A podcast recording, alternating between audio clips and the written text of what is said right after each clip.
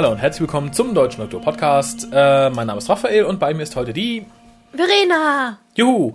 Und wir besprechen heute nichts Aktuelles, nämlich was Klassisches und äh, du hast die Ehre, den Folgentitel zu sagen. Ich glaube, es ist Black Orchid. Du glaubst. Habe ich zumindest angeguckt. Huch, verdammt. Da kommen wir heute nicht überein. Ich habe mir... Ähm, Du hast dir Forte Doomsday angeguckt, genau, naja. Auf beiden wird viel getanzt.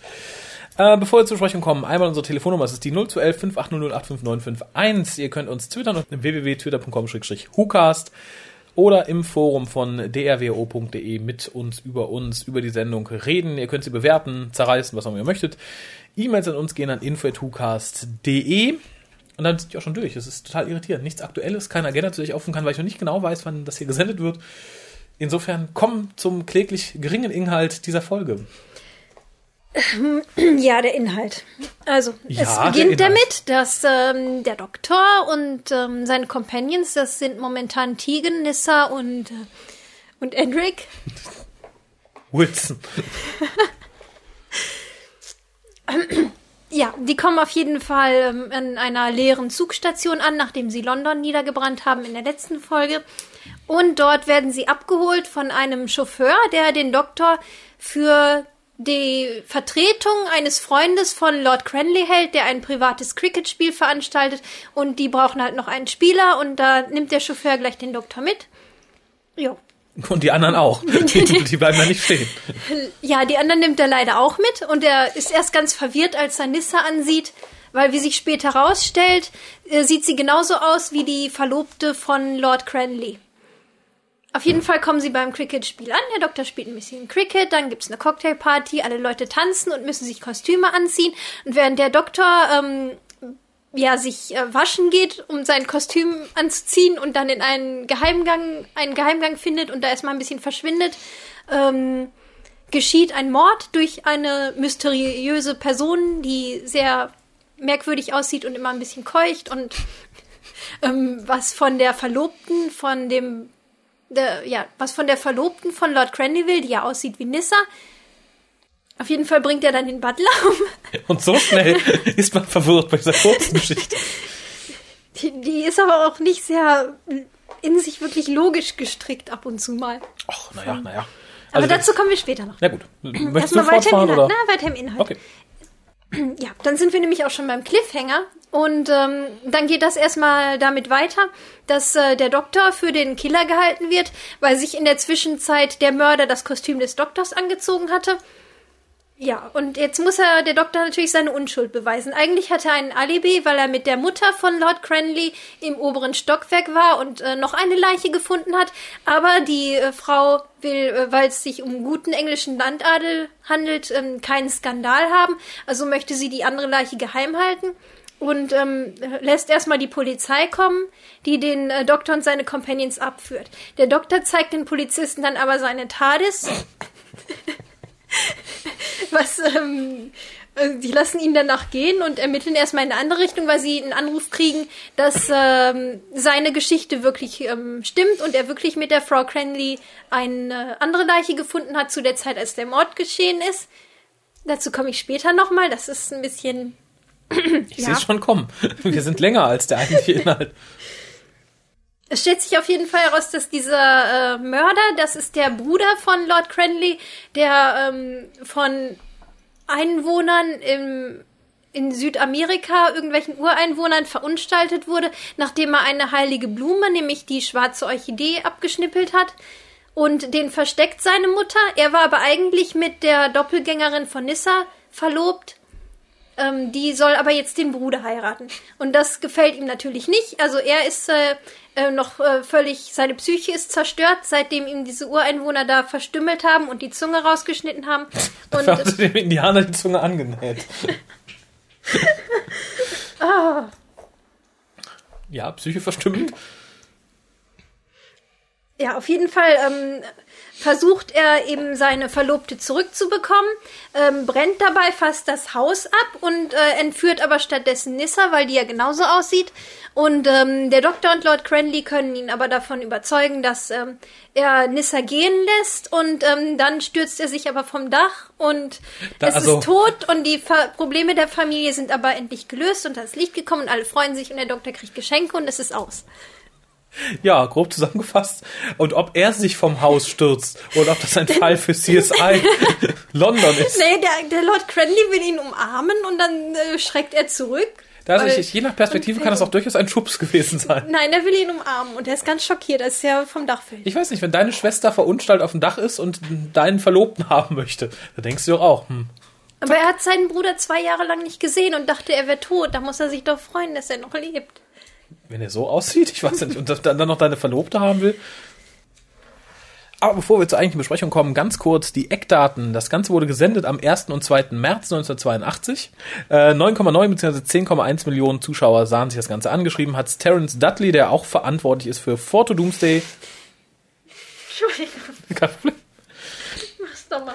For to Doomsday, King's Demons und für das äh, ja nicht über den Pilotfilm hinausgekommene K9 and Company. Regie führte Ron Jones, äh, der neben Black Orchid auch äh, für Timeflight, Arc of Infinity, Frontiers und noch einiges andere äh, Regie führte. Unter anderem, und das war für mich ein Highlight, für Folgen der Lindenstraße. Ist ganz schön rumgekommen, der Mann. Ja, ich frage mich, ob das ein Auf- oder Abstieg war. Erst machst du Black Orchid und dann musst du Mutter Beimer irgendwie. Also ich finde das ein Aufstieg. Echt? Naja, ich weiß es nicht. Skripteditor war Eric Seward und äh, ja, wie hat's dir denn so gefallen? Durchwachsen. Durchwachsen. Ich äh, fange mal mit äh, schönen Punkten an. Also zum einen mochte ich das Setting, also Ja. ähm, England in 20ern, dazu dieses schöne Landhaus. Generell die Landschaft war sehr schön, was man gesehen hat, die Ausstattung war schön, ähm, das Auto war schön, Das Auto, das ah, Auto, in ja. dem sie ankommen. Ähm, ja, also wie gesagt, die Ausstattung sehr toll. Ich äh, mochte besonders diese Schränke da in dem Dressing Room, wo sich der Doktor umzieht. Also da habe ich Die, jetzt, die hatten ähm, ein tolles Muster. Und wenn man auf sonst nichts achten da habe ich jetzt Folge. sehr, sehr wenig äh, Erinnerung dran. Aber was die Ausstattung angeht, da gebe ich dir recht. Die äh, war für Doctor Who auch relativ hoch zu der Zeit, aber da die BBC ja am laufenden Band irgendwie Kostümdrama produziert, hatten da, glaube ich, einfach reichlich auf den Fundus ist ja auch endlich mal wieder ein Historical gewesen, von daher hat sich das gelohnt. Ja, das erste Historical seit The Highlanders und äh, bis dato dann auch das letzte, es sei denn, man nimmt Torchwood dazu, dann wäre es Countryside, aber das möchte ja Nee, niemand. Das ist kein Historical. Ja, genau genommen ist das Außerdem, ja auch. ich finde, Historical müssen ein bisschen in der Vergangenheit von uns aus gesehen spielen. Ja gut, äh, wobei das hier dann noch eine, eine Sonderstellung hat, weil das ist ein Historical ohne wirklich wichtiges historisches Ereignis. Sonst hatten wir immer hier, boah, Rom brennt oder so, London brennt. Viel Feuer in der Doctor Who-Geschichte. Ja. Äh, und hier Ja, hier brennt auch. hier brennt auch, ja tatsächlich. Das war auch das einzige Bindeglied, weil, und da muss ich kurz ausholen, ich habe die ja vor Jahren das erste Mal gesehen, da gab es ja Internet noch nicht und so Gedöns. Ja, vielleicht schon, aber nicht so, dass man eben mal auf Wikipedia nachgucken konnte. Und ich guckte das und habe dann verzweifelt herauszufinden, was es mit dieser Black Orchid auf sich hat und ob es Ob diese Person wirklich wirklich gab. und- Weil es könnte ja tatsächlich sein, dass irgendein Forscher bei der Suche nach irgendeiner dusseligen Blume mal verschollen ist oder so. Äh, nee, dem war nicht so, das habe ich dann auch erst Jahre später erfahren. Es hat die Freude an diesem Historical aber für mich nicht geschmälert. Ich finde, es zeigt sehr schön, dass Doctor Who auch mal ohne Science Fiction funktioniert und sonst zeigt es nicht viel. Es ist schön mal ohne Science Fiction, aber ob es funktioniert hat, das weiß ich nicht so richtig. Ach doch. Ja doch. Also es, es, es, es hat ja wirklich was von einem Period-Drama irgendwie. Aber es ist ein Ähm. langweiliges Drama. Also, Ja, geht. Also man, man hätte vielleicht ein bisschen, ähm, also ich, ich glaube, viel Luft wird rausgenommen, weil wir als Zuschauer direkt wissen, das war der hässliche Kerl, der hat's befreit. Man hätte sowas so, so, so Murder-Mystery draus machen müssen, dann wäre es ganz gut gewesen. Und vielleicht dann ein Vierteiler, wobei ich hier anmerken muss, das habe ich mir auch irgendwo als großen Negativpunkt aufgeschrieben, wir haben hier nur einen Zweiteiler und der wirkt schon gestreckt. Es wirkt so, Ja. hm, tja, wir haben Material für 25 Minuten. tanzt, Leute, tanzt ein bisschen. Ey, tanzt ist- im Regen. Ist, Matthew, könntest du bitte hier was in dich reinstopfen? Ja, insofern, aber ich denke, mit ein bisschen mehr Liebe hätte Mhm. es durchaus funktionieren können. Ja, äh, du hast schon einen weiteren meiner Pluspunkte angesprochen und zwar äh, Edric hat ständig den Mund voll und nervt deswegen nicht, weil er die Klappe halten muss. Das äh, ist, ja, das stimmt. Das Generell haben alle sehr wenig zu tun. Selbst äh, Sarah Sutton, die eine Doppelrolle spielt und deswegen glaube ich die Folge noch total gerne mag, wenn ich ja. das äh, richtig in Erinnerung habe, äh, hat trotz ihrer zwei Rollen sehr wenig zu tun. Sie tanzt ein bisschen rum. Übrigens, ich glaube, im albersten Kostüm, Kostüm von allen. Ich fand ihr Kostüm eigentlich noch ganz Nein, oh Gott, war das Tigen mit, diesem, mit dieser Haube und dem... Nein, nein das, das war, Nissa. Ja, oh nee, das fand ich furchtbar. Nein, ganz, ganz Also die furchtbar. Haube war schlimmer, also das Kleid war eigentlich ganz in Ordnung. Ja, aber die Haube, die, die, Haube, die Haube war natürlich nur dazu da, die Haare zu verschleiern, dass du die Figuren dann nicht mehr auseinanderhalten ja, konntest. und die einzigen Leute, die eine Maske hatten auf dem Kostümball, waren ja Nissa und der Doktor. Also die einzigen, die Doppelgänger hatten. Natürlich, das, ja, die, die einzigen, die, ja. die die Masken brauchten auch. Finde ich so ein bisschen faul zusammengeschrieben. Ja, ich glaube generell ist es ein bisschen faul, in, in mehrfacher Hinsicht, wie gesagt. Manche Sachen haben auch Darum finde ich auch, das funktioniert nicht so richtig als äh, Period-Drama. Ähm, ja, aber es scheitert für mich an so, so komischen Kleinigkeiten, wie der Doktor wird beschuldigt, jemanden umgebracht zu haben. Was sagt der Doktor? Nein, hören Sie mal zu, ich bin ein Zeitreisender. Ja. Ich habe ja, Leute, die sein. Deutsch sprechen, können nicht böse sein. so Die lügen ja. Nee, nee, kommen Sie mit. Hier ist mein Raumschiff. Ja, dann Raumschiff. Dann kann er kein Mörder sein. ja, vor allem er ist ein äh, Zeitreisen. Selbst wenn er das Alibi hätte, hätte er zurückreisen können und den trotzdem umbringen. Das wäre umso schlimmer gewesen, ja. glaube ich, wenn sie es realisiert hätten. Überhaupt sehen die Leute das in den 20 glaube ich, sehr locker mit außerirdischen Zeitreisen. Die ja, und auch kommen, mit Morden oder so. Die, diese ähm, N ist ja die einzige, die da äh, irgendwie umkippt und die anderen so, huch, ja, ja. Und dann öffnen sie den Schrank hoch, noch eine Leiche. Ja, als der Doktor dann sagt so, hier, da liegt ein Toter. Ach ja, das ist unser Bediensteter. Ja. Hm. So nach dem Motto, tja, doof, muss der Personalabteilung sagen, ich soll die Schecks nicht mehr schicken. Fand ich sehr schade. Äh, und wie gesagt, die Polizisten betreten die TARDIS. Oh, ist ja groß hier. Hm. Punkt, das war's. Die sind alle so abgeklärt britisch. Ja, ja, aber ich glaube, das ist so abgeklärt, habe ich noch niemanden gesehen. Das ist so. Die waren halt in den 20ern alle high. ja, der hat gesagt, der ist Zeitrad. Mhm, mhm, mhm. Er ist ein Time Lord. ähm, trotzdem muss ich sagen, ich greife ein bisschen voraus. Ich liebe die Folge sehr, auch ob einiger positive Sachen. Allein das Cricket-Spiel reißt es dann schon wieder raus. Ja, das ist gut. Auch wenn man fünf Minuten nichts anderes sieht als Cricket. Ja, ich finde, es ist selten, dass der Doktor einfach nur mal äh, Spaß hat für fünf Minuten oder so in der Folge. Und da ist ja. nichts bei. Vor allem der fünfte Doktor. Ja, finde ich auch. Und vor allem merkte man auch hier Peter Davison, als er viel Spaß hatte, der ja selber gern ja. Cricket spielte. Und Hast vor allem du den Audiokommentar gehört? Vor Ewigkeiten. Ich, äh, hat er nochmal gelobt und freute ja, sich Ja, er hat sich selbst nochmal gelobt, dass äh, sie wenig rausschneiden mussten, wo er dann halt nicht getroffen hat. Bei vielen Schauspielern würde man ja sehen, die können eigentlich gar nicht Cricket spielen, aber er hier... das sieht man. Ja. Ich finde, man sieht es auch in Aufnahmen, als er dann wirklich da irgendwie, was ich, das Stänkchen vom Stöckchen haut oder so, dass er sich wirklich ein, tierisch freut. Ja. Also ich glaube, so glücklichen Ausgleich hat man den fünften Doktor nie gesehen, auch danach nie wieder, ja. gar nicht. Äh, und das ist für mich auch so eine der, der ikonischen fünften Doktor-Szenen. Wenn man sich so vorstellt, was hat der Doktor im Laufe seiner TV-Karriere gemacht? Als erstes ist das Cricket-Spiel. Neben zwei oder anderen Sachen vielleicht, aber dann, du siehst ihn Cricket spielen. Ist natürlich dann auch äh, endlich mal Zeit, weil er trägt ja schon ewig sein Cricket-Kostüm. Ach ja, das Kostüm. Äh, ich fand es auch gut, dass sich der Doktor halt umzieht und mal was anderes anhat. Nur das Problem ja. ist, das Kostüm, was er anzieht, sieht genauso aus wie sein normales Kostüm. Von also es ist zumindest her, ne? her auch, auch so beige. Ja. Und beige steht Peter Davison überhaupt nicht. Ich habe ihn noch nie in was anderem gesehen, muss ich gestehen. Also klar, jetzt irgendwann mal als alter Mann mit Bart und mit grünem Pulli oder so, aber. Damals auch schon. Hast du nie Doktor und das liebe Vieh gesehen? Ach doch, tatsächlich, ja. ja. Da hat er auch mal dunkle Anzüge an. Das sieht viel besser aus. So irgendwie so, ein, so gräulich würde ihm besser Das stimmt. Stehen. Was uns ein bisschen ja. aufgefallen ist, äh, ich, ich, ich habe die Folge mit Pia zusammen mhm. geguckt, ähm, er hat so ein bisschen den Teint und die Haarfarbe von Alphonse Schubeck, der sich ja größtenteils nur von Ingwer ernährt und darum auch so die Farbe hat wie eine Ingwerknolle. Und da musst du nämlich an deinen Kartoffelkommentar denken. Ähm, also ist eigentlich eine Ingwerknolle und keine Kartoffel. Nee, Kartoffeln haben ja auch so eine gelbliche Farbe und dann dachten wir halt, okay, das passt. Darum äh, sieht er auch so aus. Er ist Kartoffelfarben. Ja. Wahrscheinlich also ist Peter Kopf viel Kartoffeln. ist kartoffelförmig und dann kommt noch die Kartoffelfarbe Kartoffelfarbig. dazu. Ähm, nee, das, ist, ja, fand ich sehr lustig. Ich glaube nicht, dass er sich viel von Kartoffeln ernährt. Die nicht? müsste er schälen. Ach, Peter Davison schält nicht gern Der, der, der, kann gar nichts. Der kann auch nicht Ja, aber er hat eine Frau, die ihn versorgt. Ja, die Frau kann auch nicht kochen. Ich, ich, ich, ich, habe die traurige die Sendung gesehen, wo ja. er versucht zu kochen, aber dann ist da halt Pommes frites. ist ja auch was wie eine Kartoffel. ähm, aber bevor wir zu weit zu Peter Davison kommen, was mich ein bisschen störte, ich mag es natürlich auch, wenn der Doktor sich umzieht und so, also diese ganzen Uniformsachen unter JT und später finde ich eh ein bisschen affig.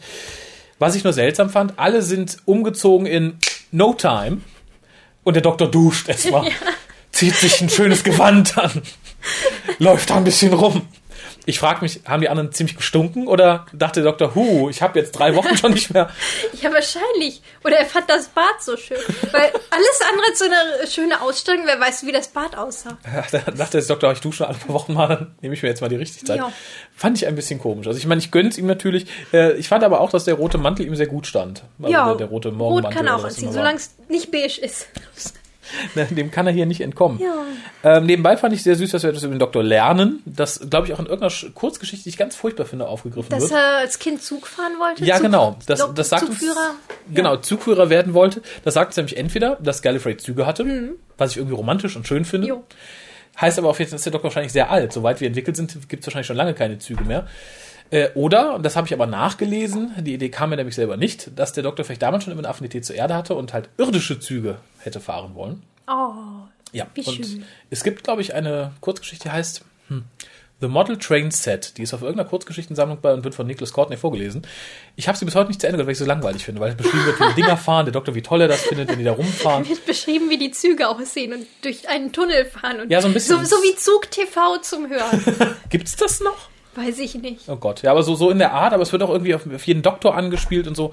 Ähm, vielleicht gebe ich ihm noch mal eine Chance, aber da erinnerte ich mich dann stark dran. Ich sah den, den, den kleinen Peter Davison-Doktor mit leuchtenden Augen vor einer Modelleisenbahn Ach, stehen, der er Peter. Davison-Doktor war nie klein. Nee, ich weiß, das ist.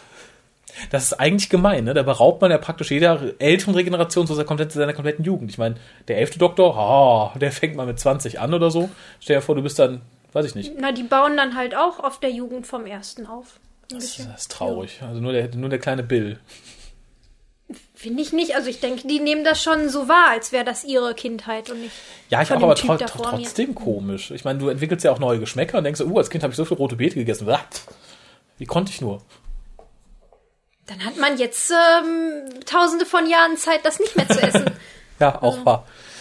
Also der Doktor kann ziemlich lange ein Kind sein, wenn er will, auch im Das erwachsenen stimmt. Ja, er ist ja auch noch ein Kind. Ja, eben. Mehr oder weniger. Äh, kommen wir mal wieder zurück zur Geschichte. Ähm, ich sehe, du hast da auch noch Notizen. Ja. Hast du noch positive Notizen? grad, ähm, Ich gucke gerade, oh, so viel. Nein, also Kostüme haben wir schon erwähnt. Ich fand das von der Frau Cranley war auch ganz schön und so dieses lange Kleid. Ja, durch die Bank weg fand Ja. ich. Das ganze Kostüme und die ganzen Kulissen fand ich gut. Genau. Ich glaube, das war es sonst schon mit positiv. Oh, dann hau ich noch schnell meinen letzten positiven raus. Ich fand, dass die Doppelaufnahme, die Doppelrollenaufnahmen mit äh, Sarah Sutton allesamt gut aussahen. Also es, Ja. du hast ja öfter mal, dass Joe Grant von einem Zwei-Meter-Mann gedoubelt wird und so. Das war hier nicht so. Äh, und auch die Übergänge waren für Doctor Who relativ gut. Also ja, normal- selbst wenn die zusammen im Bild waren, das ging Ja, normal siehst du immer eine, Mitte, eine Mittellinie oder so, weil dann links das Material anders belichtet ist. Hier durchweg gut gefallen, auch teilweise ganz intelligent gemacht, wer wann wo ins Bild kam und rausging und so. Äh, großes Lob dafür. Mm, Aber ich glaube, dann bin ich auch schon fast mit dem Lob am Ende. Ich glaube, ich habe noch eins und zwar das Produktionsteam ist lobenswert, weil sie haben die Cocktailparty ja an zwei Tagen gefilmt und an Mhm. einem Tag war Sonnenschein und der zweite Tag ist ja starker Wind und strömender Regen und man sieht es nicht wirklich so sehr in der Das Folge. stimmt. Man sieht es eigentlich nur an den Haaren von Tigen, glaube ich, die dann Ja, immer so das, äh, irgendwie fliegen gehen. Ja, und einmal kann man so ein bisschen sehen, dass der Boden wohl ein bisschen feucht ist. Ah, okay. Ja, da hat Edric seinen Trink verschüttet. Oder was anderes. Äh, generell nochmal zu, zu Edric S-Szene zu kommen. Also ich, ich, ich gönne Matthew Waterhouse ja natürlich jedes Buffet und ich, ich finde, er ist ja, glaube ich, so ein Typ in der Wirklichkeit, der da auch sich, beim Buffet steht und alles isst. Und nur wenn dieser Szene fiel mir das erstmal auf, ich habe es dir gerade schon gesagt und ich finde es schockierend. Ich habe es, glaube ich, auch schon bei der Inhaltsangabe gesagt. Erinnert mich in dieser Szene unheimlich, so vom Außen her, an Wilson aus Haus MD. Ja. Das hat's mir ein bisschen versaut. Also Nase und Augen, Nase und ja. Augen. Wirklich so der leichte Silberblick. Äh, tut mir sehr leid für den armen Schauspieler von Wilson, der mir gerade nicht irgendwie äh, namentlich bekannt ist. Äh, hat mich ein bisschen traurig gemacht. Es steht die neue Hausfolge ja noch aus. Wir haben ja gerade Herbstpause, glaube ich, Oh. oder Winterpause. Ich bin mal gespannt. Kannst du die nicht sehen? Nee, ich bin mal gespannt, wie viel Freude ich haben werde, wenn ich wieder einschalte nach dieser Erkenntnis. Das ist mir jahrelang nicht aufgefallen, aber ich glaube, ich habe auch sehr lange keine Edric-Folge mehr gesehen. Ja. Aber ich glaube, der erwachsene Matthew Waterhouse sieht ein bisschen anders aus. Nein. Nein, der sieht Nein. auch aus wie Wilson. Achso, nee, nee. Der sieht immer noch aus wie Edric halt. So, so, so, so ein kleiner Gnome, halt mit drei Tage Bart jetzt. Ich finde, der sieht immer ein bisschen behindert aus, aber als würde ihm irgendwie ein Chromosom fehlen oder eins zu viel oder. Oh, der arme Wilson. Nein, Messi Waterhouse halt in dem Fall. Ähm, ja, kommen wir mal zu den negativen Sachen. Was fandst du scheiße? Ja, abgesehen vom Kostüm des Doktors. Ja. Nichts. Na, ich fand einfach, die Handlung gibt immer weniger Sinn, je mehr man darüber nachdenkt. Echt? Also vor allem das Verhalten der Polizisten. ja. Und dann frage ich mich, wie diese Frau nicht nur den ähm, Sohn so lange hat geheim halten können über mehrere Jahre, sondern auch diese Geheimgänge und alles, die dahin führen. Weil der Doktor findet die ja auch irgendwie so, ziemlich schnell, indem er sich einfach nur an eine Wand lehnt. Ja, v- vielleicht haben sie wenig Gäste und der Sohn wohnt mit seiner Angetrauten oder mit seiner bald Angetrauten. Vielleicht wohnen die nicht da, vielleicht sind die da nur zu Besuch. Ich glaube aber Oder nicht, dass äh, so eine. Lady da in den 20ern ganz allein nur mit zwei Bediensteten gelebt hat, in so einem großen Landhaus. Ja, auch. Glaubst du, sie hat dann mit ihrem Sohn da gelebt? Ja. Ja, aber es stimmt schon. Ich fand es generell auch schwierig. Ich meine, sie musste ja auch den, den Indianer da verstecken, ja der ja auf den aufgepasst den, hat. den kannte ja auch niemand außer ihr. Die waren ja auch alle ganz verwirrt, die, die, verwirrt die von wollen ja dem auch mal Indianer essen mit der und Lippe. auf Klo ja. und so. Mit der Lippe, ja, ja. Das, das, ist, das war schockierend. Ich möchte noch mal sagen, es ist, glaube ich, das mit das Schlechteste. Ich meine, es- wir haben viele schlechte Monster in Doctor Who, die sich einfach eine Socke über den Kopf ziehen oder so. Aber hier, ich habe tatsächlich die ersten Jahre geglaubt, dass der versucht, einen Schuhlöffel zu fressen und die nicht ganz runterbekommt. Ich habe wirklich lange gebraucht, um zu realisieren, dass man da so ein indianisches Schmuckmotiv mit so einer langgezogenen Lippe machen wollte.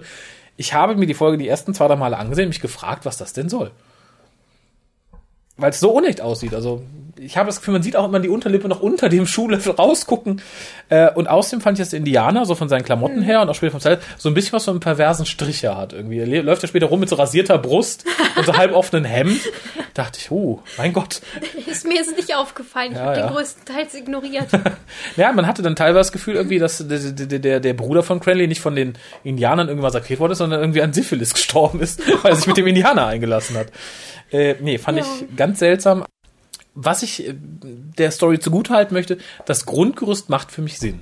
Dieses, oh, mein Sohn kommt wieder aus dem Urwald zurück, ist aber total, die würden ihn jetzt einweisen, das möchte ich nicht. Und er hat seinen Indianerfreund dabei. Dann verstecke ich die bei mir im Haus. Es war nicht nur sein Indianerfreund, das war der Häuptling von dem Stamm. Ach, Ja, ja? ja. Oh. Und warum hatte der plötzlich Mitleid? Man weiß es nicht, oder? Das war der Häuptling von einem Anderen verfeindeten Stamm. Stamm. Genau, Genau, und ja, der hat ihn gerettet. stimmt, und dann stimmt. dachte er, ja, hier macht alleine. Ich, ich euer Häuptling, lasst euch jetzt hier im Stich. Und geh mit ich dem da ich gehe nach England. Tschüss. Das ist jetzt mein neuer Freund.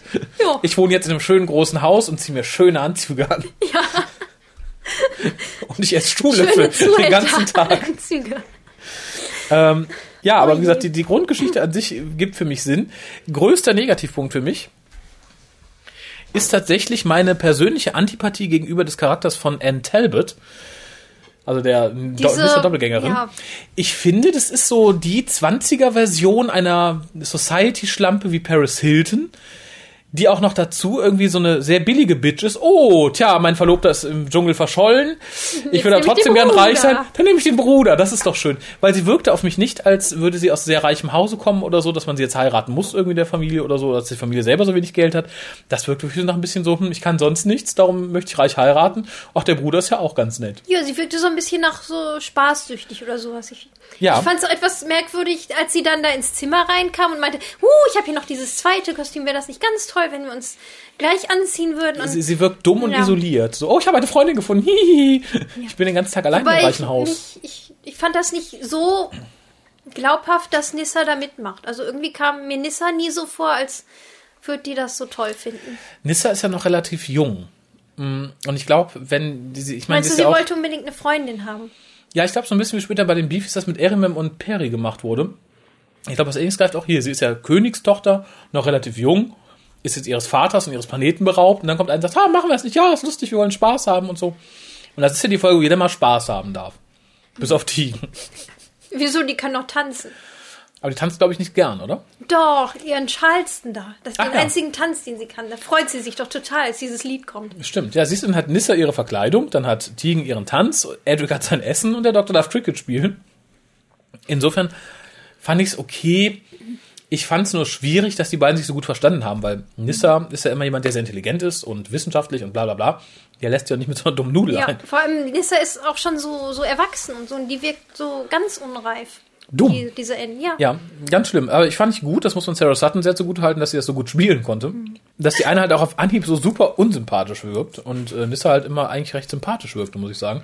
Sie ist mir auch so aus dem Team, nebst dem Doktor, so die sympathischste Figur. Ja, stimmt. Die anderen hätte man direkt da lassen können. Aber gut. Äh, übrigens taucht Anne Talbot nochmal auf und zwar in einem Buch, nämlich The Sense of Time von Justin Richards. Ich habe leider nicht gelesen, sonst könnte ich jetzt hier kurz paraphrasieren, was sie da tut. Vielleicht heiratet sie den dritten Bruder oder lässt sich mit der Mutter ein. Man weiß es nicht. Den dritten Bruder, der von der See zurückgekommen ist als, Seemonster. ja, Mit Krakenbeinen. ja, hat einen Pakt mit dem Seeteufel geschlossen und Hm, Genau, muss jetzt heiraten, muss ihm eine Jungfrau opfern. meinst du, die ist noch Jungfrau? In den 20ern? Hm. Nee. Ich glaube, nee. Nee, nee. Aber, ah, wenn sie nicht Jungfrau ist, hat sie vielleicht, ach nee, den Syphilis hat der Bruder erst im Dschungel gekriegt. Ja. Preiswert fand ich den Masterwitz. Oh, ich fand das ganz nett. Ist, Es ist ein bisschen billig, aber irgendwie sympathisch. ja, es ist natürlich den Folgen davor geschuldet, wo der Master halt wieder da war, viel und so. Äh, und wohl auch einem berühmten Cricket-Spieler namens äh, W.H. Grace, den ich nicht kenne, der aber auch wohl irgendeinen Spitznamen hatte und darauf spielte es wohl an. Chris möge mich korrigieren, wenn er das hört. Ich fand es halt ein bisschen abgedroschen. Vielleicht war mir auch klar, was der Master da nicht auftauchen wird, dass im Ja. Zweiteiler der Master eigentlich nicht auftaucht. Außer in King Stevens, das Terence Dudley auch geschrieben hat. Vielleicht hatte das hier schon vor. Genau, es ist nicht der, der, der massakrierte Bruder auf dem Dach, wo der Master Das ist der. Master. Sehr schön. Ähm, ja, ansonsten wäre ich fast durch. Also wenn du noch irgendwas Schönes hast, Ja, dann haus Moment. raus. Oh ja. Jetzt hast du mich ganz rausgebracht. Entschuldigung. Also ich fand, ich fand es schlimm, dass äh, also das Setting war eigentlich okay, weil dieses alte Landhaus, diese Lady, die da mit ihrem jungen Sohn wohnt, der dann quasi den äh, Ermittler ein bisschen äh, sich damit anfreundet und so, das ist ja irgendwie so 20er ist ja auch dieses Golden Age of Crime Fiction und so, das hat so alles gepasst. Ja. Und von daher verstehe ich auch, was sie vorhatten, aber ähm, ich fand das ein bisschen zu konstruiert. Ich wusste dann zwischendurch nicht, ähm, meinen die das jetzt ernst? Soll das ein Hommage sein oder ist das irgendwie eine Parodie oder sowas? Ja, das Weil ich, ich fand auch dieser ähm, extreme 20er-Slang hat mich genervt. Dass sie ständig irgendwie Topping sagen und Ripping und, und, und so ein Zeug.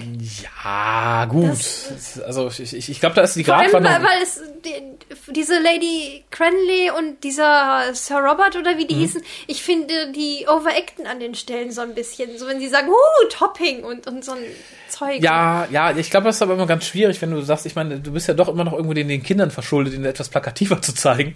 Äh, und ich glaube, so ein ganz reines Period-Drama wäre dann noch ein bisschen schwieriger geworden, vor allem in der Zeit. Ich glaube, da haut man alles raus, was geht. So, wir haben genau 45 Minuten jetzt 20er zu zeigen. Fahrt die Kanonen auf, zeigt, was geht. Ähm, bisschen mehr Zurückhaltung wäre schön gewesen, aber wie gesagt, dann vielleicht auch in einem Vierteiler und mit einem etwas äh, ausgereifteren Plot oder so. Ja. Wie gesagt, ich hätte es schön gefunden, wenn man uns von vornherein vielleicht nicht gezeigt hätte, wer der wirkliche Mörder ist. Ja, ich fand doch, es fand nicht wirklich Detektivarbeit oder sowas statt, weil Nee. Dr. Stolpert halt einmal in diesen Geheimgang rein, dann kommt er in so einen Korridor, dann ist er wieder im Geheimgang oder so und dann, äh, ja, dann läuft er da so ein bisschen rum und das war's. Dann finde ja, vor allem, ich finde auch die Polizei macht sich ja sehr einfach. Wobei ich da auf Vor, dem. vor allem, ich fand schlimm, dass äh, als der Doktor verhaftet wird, ist da ein Polizist in dem Auto mit den Vieren und dann lässt er den auch noch raus an der äh, Zugstation. Ja, ja, guck, guck mal da. Nö, ist nicht mehr da. Hm, doof. Ja, nee, stimmt. Äh, Wobei ich auch sagen muss, ich finde, der Doktor, ich meine, es ist typisch für den fünften Doktor, aber er ist natürlich sehr resignierend. So, er sagt, nee, ich war mit ihr zusammen. Nein, war er nicht. Oh, Lady ja, vielen Dank. Hm, doof. Jetzt muss ich ins Gefängnis. Hm, dämlich. Also ich glaube, da wäre jeder andere Doktor schon längst ausgerastet oder sonst was. Ähm, fand ich ein bisschen schwierig. Ich hatte mit äh, Pia, das ist glaube ich auch die zweite Folge, als sie mit dem Doktor gesehen hat, und sagte halt auch so, hm, ja, ist ja ein bisschen lahmarschig, der Gute, dass der sich einfach so gefallen lässt. Aber ich, ich mochte es, wie gesagt, Peter Davison hat in der Folge eh nicht viel zu tun. Er geht durch den Gang, er duscht. Es hat niemand was zu tun, außer der, ähm, der Bösewicht halt ein bisschen. Ja, Der gut, muss Leute ein umbringen und laut Türen atmen abfackeln. und ähm, bei der Frau beim Schlafen zugucken. Das Make-up fand ich auch nicht schön. Das, nee, das war B-Movie-mäßig Monsterfilm, irgendwie sowas. Ja, fand ich Das- ganz schlecht. Ähm, ja. Was ich ganz interessant fand, war praktisch die erste Szene. Die fand ich irgendwie total verwirrend, weil erst, erst äh, sie, siehst du diesen Mann dann da und die Frau, die im Bett liegt, dann guckt er sie an und in der nächsten Szene liegt er da wieder gefesselt auf dem Bett, ohne dass man sieht, was danach passiert. Ja, ja, aber allein die, die erste, allererste Szene, wo er praktisch äh, Anne Talbot beim Schlafen beobachtet. Und viele könnten ja denken, es ist Nissa. Und man denkt so, hm, könnte es sein, könnte ich. Ich meine, wir wussten es von vornherein. Aber ich glaube, wenn du es das erste Mal siehst, ich erinnere mich leider nicht daran, was ich beim ersten Mal gedacht habe. Ich glaube, ich kannte Nissa noch gar nicht. Insofern war das dann auch wurscht. Ansonsten schöne Betten in der TARDIS. Ja, ich glaube, manche können denken so, huch, seltsam.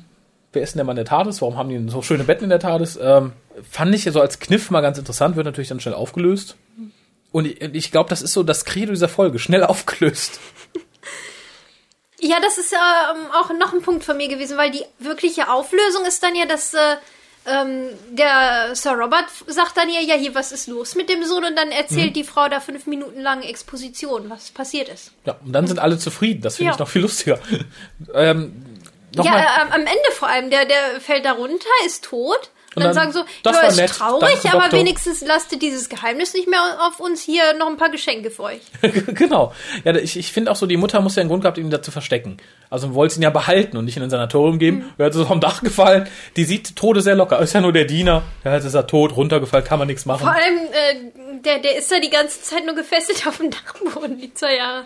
Vor allem, was ich mich da frage, ist auch, ähm, der Doktor geht extra duschen und so merkt er dann nicht, dass sein Kostüm ein bisschen müffelt.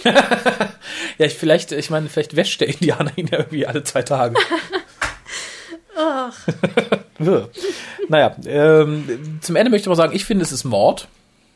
Dass er, ähm, dass er stirbt. Ja, ja, ich finde es so, ah, kommen meine Arme, zack, eben mit dem Bauch nachgedrückt oder so. Bruder fliegt vom Ich glaube, so Dach. viel Bauch hatte der nicht. Ähm, was? Na gut. Er hat dann mit dem Knie nachgetreten. Sieht man es einfach nicht. Ähm, was ich sehr interessant fand, ich habe das Ganze ja mit Production Subtitles geguckt. Äh, und da stand dann irgendwie, das Dach, es brennt da ja. Und man sieht halt sehr deutlich, dass es einfach so oranges Licht ist und ein bisschen Qualm. Dass das brennen soll, ist mir gar nicht erst aufgefallen. Und dann stand da drunter, dieser realistische Feuereffekt wurde anhand von mehreren Lampen und fand ich, das war ein bisschen Oh Mann, haben die sich solche Mühe gegeben. Ja, das und sie mussten sogar ein Stück aus. vom Dach neu bauen, weil das äh, Gebäude, in dem das gedreht wurde, gab Weil es sie wohl es wirklich Dach nicht. angezündet haben. Nee, nee, nee, also nicht neu bauen, da- das gab es nicht. Also So. das, was, wo sie gedreht haben und dann mussten sie halt noch ein Stück anbauen. Äh, sehr löblich fand ich übrigens, wenn auch, glaube ich, etwas, äh, vielleicht spricht es sehr für die englische Erziehung äh, in den 20ern, dass äh, der gesunde Bruder im Nullkomma nichts von außen am Gebäude hochklettern konnte. Vor allem ähm, ist da für ein sehr langes Stück am Ende kein Nichts. nichts, mehr, wo er. Ja, äh, das ist auch im Audiokommentar schön. Oh, Spider-Man. Das ging mir im Moment auch durch den Kopf. Hm. Ähm, ich wäre durch, ich möchte gerne meine, End, End, meine Endwertung, oder hast du noch was? Entschuldigung, ich bin so, ich bin forsch. Nö, höchstens noch irgendwie so Trivia, so Zeug. So. Bitte, hau raus. Ähm, äh, der Stuntman, ähm, der vom Dach gesprungen ist, ist äh, neben die Kisten gesprungen. Oh. Und er hat sich nichts gebrochen, aber er war wohl sehr, hatte wohl sehr viele blaue Flecke danach. Okay. Das Vom Dach gesehen. gesprungen, im Oberkörper hat er die Matratze wohl noch erwischt und die Beine und dann, Ist auch ärgerlich, oder? ja. Armer Kerl, das Und war's. es ist, ähm, den, den Stuntman kennt man irgendwie, wenn man äh, Peter Davison Sachen guckt, weil das äh, immer sein Stuntman ist. Also der Typ, der den, äh, den verstümmelten Bruder gespielt hat, ist äh, immer der, das Double von Peter Ach. Davison, ja. Dabei finde ich ihn größer und schrankartiger. Ich finde, das sah man sehr, als er im Kostüm steckte. Hm. Man hätte im Lebtag nicht, ob es der Doktor ist, weil er hat so ein breites Kreuz. Ich dachte so, hm. Ist er aber. Ich weiß Okay. nicht, was die sich dabei gedacht haben. Ja gut, ich meine, Joe Grant wurde vom 2-Meter-Mann gedubelt mit einem breiten Kreuz. Man nimmt halt, wer Und da haarigen ist. Armen. Obwohl ich habe letztens noch eine Folge von Ein Fall für zwei gesehen. Und da haben die tatsächlich auch eine Frau dubeln lassen von einem sehr haarigen, breiten Herrn. Die haben es aber nicht versteckt. Die fuhr in der Seitenansicht auf einer Vespa. Dann siehst du Schnitt auf ein anderes Fahrzeug, Schnitt auf die Vespa und siehst wirklich einen Kerl mit blonder Perücke auf ein Auto zufahren und drüberfallen. Seitdem verzeihe ich Dr. Who alles, auch in diesem Fall, Oh, glaube ist ich. so schön. Ähm, hast du noch mehr Trivia? Habe ich das Trivia nicht gefunden? Ich bin traurig. Das ist auch alles nur aus dem Audiokommentar. Ah, den habe ich, wie gesagt, ewig nicht gehört. Ich fand den sehr lustig. Also er ist nicht sehr informativ, aber Das sagt mir, Gary Russell ist nicht dabei. Nein, es sind ähm, äh, wirklich der Doktor und alle Companions und die sind wirklich nur am, am Lästern. Irgendwann meinen sie auch, jetzt lass mal was äh, Nettes über die Folge sagen, dann sind sie still. Dann sagt irgendwer, oh, das ist eine schöne Lampe. Und dann also, ja, das ist eine schöne Lampe. Ich habe irgendwo bei Ikea so eine ähnliche gesehen. Und dann Das reden ist sie aber über diese typisch, finde ich, für Peter Davison Audiokommentare, oder? Der, der geht immer sehr hart Der ist sehr Sachen kritisch mit seinen Folgen. Mit Recht, würde ich sagen, mit Recht. Das stimmt. Um es kurz zu machen, ich gebe der Folge 6,5 Punkte in der Endwertung. Denn ich finde es gut, dass wir wieder ein Historical haben. Ich finde gut, dass wir eine Folge haben, die ganz ohne Science-Fiction-Elemente auskommt. Mm, Ich finde ein bisschen schade, dass der Plot etwas austauschbar ist. Der hätte genauso gut im Hier und Jetzt spielen können oder zehn Jahre in der Zukunft, zwölf Jahre in der Aber Vergangenheit. dann wäre es keine Anspielung auf Golden Age of Crime. Natürlich nicht. Und da hätte ich mir dann eher ein Whodunit gewünscht und nicht so ein, wir wissen ja schon, was passiert ist. Wink, ja, ich finde das ja auch keine sehr gute Umsetzung. Ähm, ich würde fünf Punkte geben, Hm? weil ich finde ähm, den Plot etwas sinnlos und bescheuert und alle Leute verhalten sich ein bisschen komisch, aber es sieht schön aus. Mhm. Es ist äh, eigentlich ganz sympathisch alles. Das, ähm, auch diese Sachen, die irgendwie gestreckt sind, dieses Cricket und die Party, die sind Ja. irgendwie alle noch sympathisch und schön und, und man fragt sich ein bisschen, was das soll, aber es ist auch nicht langweilig wirklich. Nee, das stimmt, ja. Ich, äh, da, da, bin ich voll, voll bei dir. Wie gesagt, für, für mich gibt's halt nur diesen Bonus, dass wir endlich mal wieder kein Science Fiction haben. Was seitdem, irgendjemand schrieb auch in einem Review, scheinbar hat's damals nicht so funktioniert, sonst hätten wir es vielleicht mal wieder gehabt. Finde ich sehr schade. Was vielleicht noch erwähnenswert ist, weil ich gleich zur DVD komme, dass das eine der ersten Folgen war, die halt auf dem sehr fiesen Slot äh, Mittwoch und Donnerstag Nachmittag lief und nicht mehr am Samstag Ja. ähm, wird sein Übriges getan haben, denke ich. So, ab hier geht's dann so ein bisschen bergab mit den Quoten. Ja, zur DVD ganz kurz, oder hast du noch irgendwas anderes zu sagen möchtest? Du hast ja noch so viel und ach, ich streiche ja nicht durch, okay. ähm, DVD-Audiokommentar haben wir schon gesagt, von der TARDIS-Crew. Äh, soweit ich mich erinnere, fand ich ihn auch sehr nett, aber ich kann halt jetzt nichts so dazu sagen. Er ist halt lustig, aber wenn man die Folge ganz toll findet, wird man sie vielleicht ein bisschen ist man ärgern. beleidigt. ähm, was haben wir noch? Dann haben wir ein Now and Then Feature, also im Endeffekt, wo sie dann heute hingefahren sind, wo sie damals gedreht haben. Mag ich ja immer total gerne. Ist auch diesmal Jo. wieder sehr nett umgesetzt. Äh, dauert Man sieht das Minuten. schöne Landhaus nochmal. Man sieht das schöne Landhaus nochmal. Man sieht, dass äh, das, was früher die Polizeistation war, wo sie früher eigentlich gar nicht reingehen durften, weil das äh, baufällig war, das Gebäude, haben sie jetzt Wohnungen draus gemacht. ja, aber sind nicht mehr baufällig, muss man vielleicht dazu sagen. Ähm, dann haben wir Deleted Scenes, sieben Minuten. Pff, War jetzt keine bei, wo ich sagen würde, ha, zack, Folge Einfach nur, äh, der. Doktor zieht sich eine Minute länger um und geht nochmal durch den anderen Gang und Mehr tanzen, ähm, mehr dummes Gucken vom Chauffeur am Anfang oder so. Ich finde die Umsetzung hier aber nett, weil man dann praktisch das, was man kennt, in Farbe hat und dann setzt du in Schwarz-Weiß nochmal das ein, was geschnitten wurde. Achso, eins möchte ich noch zum Audiokommentar sagen. Ich fand es sehr lustig, dass Peter Davison es, es geschafft hat, in einem Satz äh, Matthew Waterhouse und Orlando Bloom zu beleidigen. Das äh, fand ich ganz super. Wie das denn? Weil äh, die Mädels wissen nicht, was für ein Kostüm das ist, was Edric hat. Mhm. Und er meint dann so, ähm, ja, ist so eindeutig hier ein Pirat, ich bin äh, Johnny Depp. Und dann meint Peter Davison so, äh, nee, du bist Orlando Bloom. Wie geil. Toll. Aber auf jeden Fall nach der Piraten der Karibik entstanden, der Film. ähm, aber du, wo du es gerade sagst, also ganz kurz, äh, wir haben dann noch äh, zur Filmrestauration drei Minuten, also wie man praktisch Ja, aus dem das fand ich eigentlich ziemlich interessant. Finde ich auch immer schön. Gibt's ja bei den Witfire-Sachen dann auch irgendwie nochmal, wie es nachbearbeitet wurde. Äh, ich, hier war mir ein bisschen zu wenig Vergleich. Man hat hier so praktisch Stufe für Stufe gesehen, wie das Material aufgeräumt, gesäubert wurde und so. Ich mag es ja, wenn in der Mitte so ein Splitscreen ist, dann siehst du alt und neu, war mir zu wenig. Aber drei Minuten immer ganz interessant. Die geben sich ja wirklich immer einen Arsch voll Mühe für die DVDs. Jo. Und wo du gerade Kostüme sagtest, wir haben eine Blue Peter-Sendung, dauert acht Minuten Ja, stimmt. über die, ja, im Endeffekt über die Firma, die die Kostüme herstellt und verleiht und verkauft oder, ja, ich denke mal verleiht, es wird ein Verleih gewesen sein. Und da sind halt auch Szenen und Kostüme zu sehen aus eben dieser Folge. Ja, dann für mich das uninteressanteste Extra, aber für einige Leute wahrscheinlich total interessant. Stripped for Action mit dem fünften Doktor. Das geht um die fünften Doktor Comic Strips. 15 Minuten. Gary Russell redet da unheimlich viel und viele andere Leute, die mit den Comics ganz toll auskennen. Und es wird praktisch vom ersten bis zum letzten fünften Doktor Comic analysiert, wer es gemalt hat, warum, wie die Geschichte war, ob sie gut ist, ob sie schlecht war.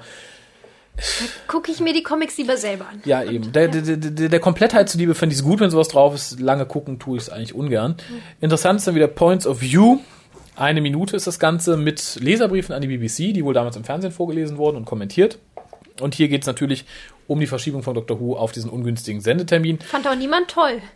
Nee, fanden alle ziemlich doof und ich fand aber auch die, die, die, die, die, ein, ein, ein, also die, die Zuschriften alle sehr kreativ. Also viele haben sich dann beschwert und gesagt, sie hätten ja keine Zeitmaschine und würden gern, man sollte doch mal an die Kinder denken, die ja schon längst im Bett liegen. Äh, fand ich nett. Ansonsten auf der DVD das übliche Lala, wie gesagt, äh, Production Subtitles, Audiokommentar, oh, Isolated Music Score, weiß ich gerade nicht. Bestimmt ist doch eigentlich auf allen drauf. Ja, ich, ich glaube da auch. Äh, eine Galerie, die mich, wie gesagt, immer sehr freut, wobei mir da fast lieber wäre, dass man das mit den ähm, Listings aus der Radio. Aus der Radio Radio Times, genau. Times. Mit den Radio Times Listings irgendwie in den Datensatz Ja. packt, damit man schöne große Fotos hat. Ja, und nicht diese halt kleinen nur da Büsseligen auf dem in. DVD-Auflösung. Das finde ich sehr schade, weil man kommt ja selten sonst an diese Promo-Shots Ja. ran in vernünftige Auflösung. Aber naja, ansonsten gebe ich der DVD ein Gut. Ich habe jetzt nichts vermisst. Aber die DVD ist auf jeden Fall besser als die Folge selbst. Na, naja, naja. Dafür fehlt mir so ein schönes, großes Feature mit vielen Interviews mit den Leuten oder so. Aber wahrscheinlich äh, Vielleicht gibt es ja keiner noch mal getraut. eine Revisited Edition, genau, mit, mit, mit zweieinhalbstündigen Interview-Feature. wo, sie, wo die Schauspieler dann noch mal alle lästern drüber. Und vielleicht Ja. findet man dann auch noch hier die Frau Cranley und den anderen und die sagen dann, ob das ein Highlight in ihrer Karriere war. Wahrscheinlich gibt es genau darum nicht die Revisited Edition, weil die sich schämen und sagen, ne, dafür komme ich nicht nochmal ins Studio, das äh, lassen wir dann lieber. Na gut, ich bin durch. Möchtest du noch irgendwas sagen? Leuten, die die Folge sehen, ob sie etwas beherzigen, soll man vorher einen trinken? Muss man Nö. großer Period-Drama-Fan sein? Aber was mir aufgefallen ist, ich hatte, bevor ich die Folge geschaut habe, irgendwie äh, über ein halbes Jahr kein Classic Who mehr gesehen. Oh. Und äh, ich, ich fand es beeindruckend, wie äh, ruhig die Folge ist. Also auch Ja. wenig Hintergrundmusik. Ja. Und, und man kann sich das einfach so schön angucken. Man wird nicht irgendwie gehetzt, man sitzt da so schön, kann sich entspannen, guckt Ja, sich das das an. stimmt.